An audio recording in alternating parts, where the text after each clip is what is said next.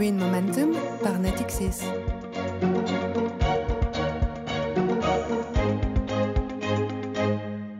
Bonjour à toutes et tous. Green Momentum est la série de podcasts de Natixis consacrée à la finance verte, à ses enjeux, à ses évolutions et à son rôle essentiel dans la lutte pour une meilleure préservation de l'environnement et de la société.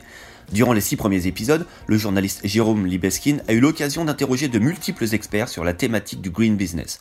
Découvrez sans plus attendre les citations clés de leurs interventions dans ce best-of. La finance verte et durable euh, est en cours d'institutionnalisation. Euh, ça se traduit notamment par une évolution des réglementations. Euh, mais il ne faut pas perdre de, vue son rôle d'instrument, notamment au service des, des grands engagements internationaux. les deux principaux sont l'accord de Paris sur le climat en 2015, donc à Paris, à travers lesquels les États se sont engagés à limiter la hausse globale de la température à 1,5 degré d'ici à la fin du siècle. On a développé une méthodologie qui permet d'évaluer l'impact environnemental de tout ce que l'on finance, que ce soit le financement euh, d'un projet, d'un actif, d'un client sur l'ensemble de son activité. Donc on a développé une méthodologie qui permet de classer un petit peu comme une notation crédit finalement sur une échelle à 7 plots euh, qui prend la forme de couleurs parce que c'est assez parlant. On va du marron foncé au vert foncé. Les mois qu'on vient de vivre de, crise montrent que les portefeuilles gérés de façon responsable, durable, verte, quel que soit le mot que, vous voulez utiliser, ont euh, clairement beaucoup mieux résisté que les autres euh, à la situation. Euh, donc, ont eu une performance nettement meilleure au fonds dit traditionnel, à l'ensemble du marché. Alors pourquoi? Pour différentes raisons.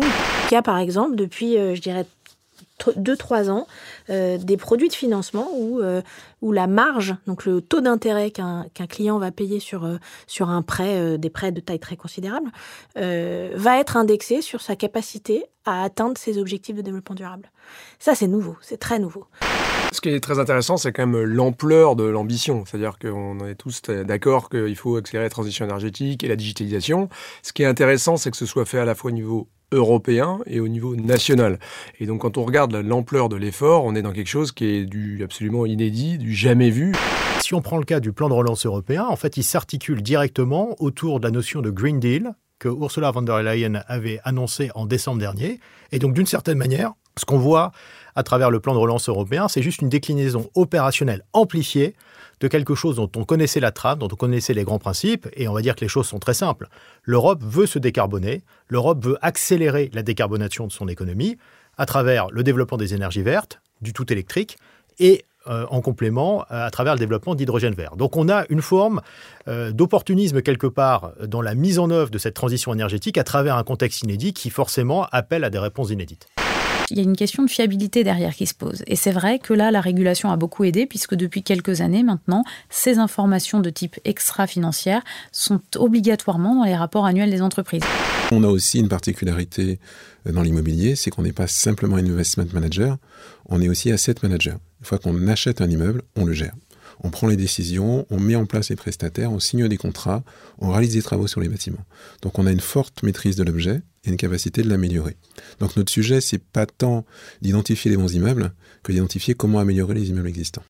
Notre promesse, c'est de gérer l'épargne qui nous est confiée sur le long terme de nous adapter aux nouveaux environnements et de contribuer à la construction d'un monde durable. Et lors du Climate Finance Debt de 2018, nous avons décidé d'aligner l'ensemble de nos portefeuilles sur la trajectoire inférieure à 2 degrés Celsius de l'accord de Paris. Très concrètement, nous avons pris l'engagement de consacrer plus de 10% de nos investissements chaque année sur le vert.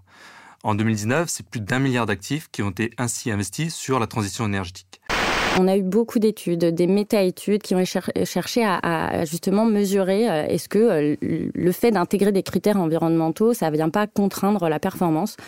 Euh, tout ce qu'on peut dire, c'est que depuis quelques années, euh, la plupart des études euh, finissent par conclure que non, ça n'impacte pas négativement la performance, voire ça peut améliorer certains aspects de la gestion et notamment une meilleure gestion du risque. C'est pour ça que la question du rendement se pose pas finalement. Voilà, et en fait, elle se, elle se, elle se pose plus. Et, et peut-être pour être plus actuel, on voit que depuis la crise du Covid, les fonds ESG, e ISR ont mieux résisté que la plupart des fonds classiques.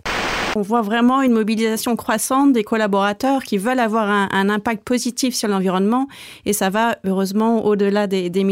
La différence, c'est qu'ils aspirent à, davantage de cohérence en fait entre leurs valeurs euh, personnelles et, celles qui sont portées au niveau du travail. Aujourd'hui, 93% euh, pensent que la majorité des métiers vont devoir tous intégrer une notion de développement durable dans ce qu'ils vont faire.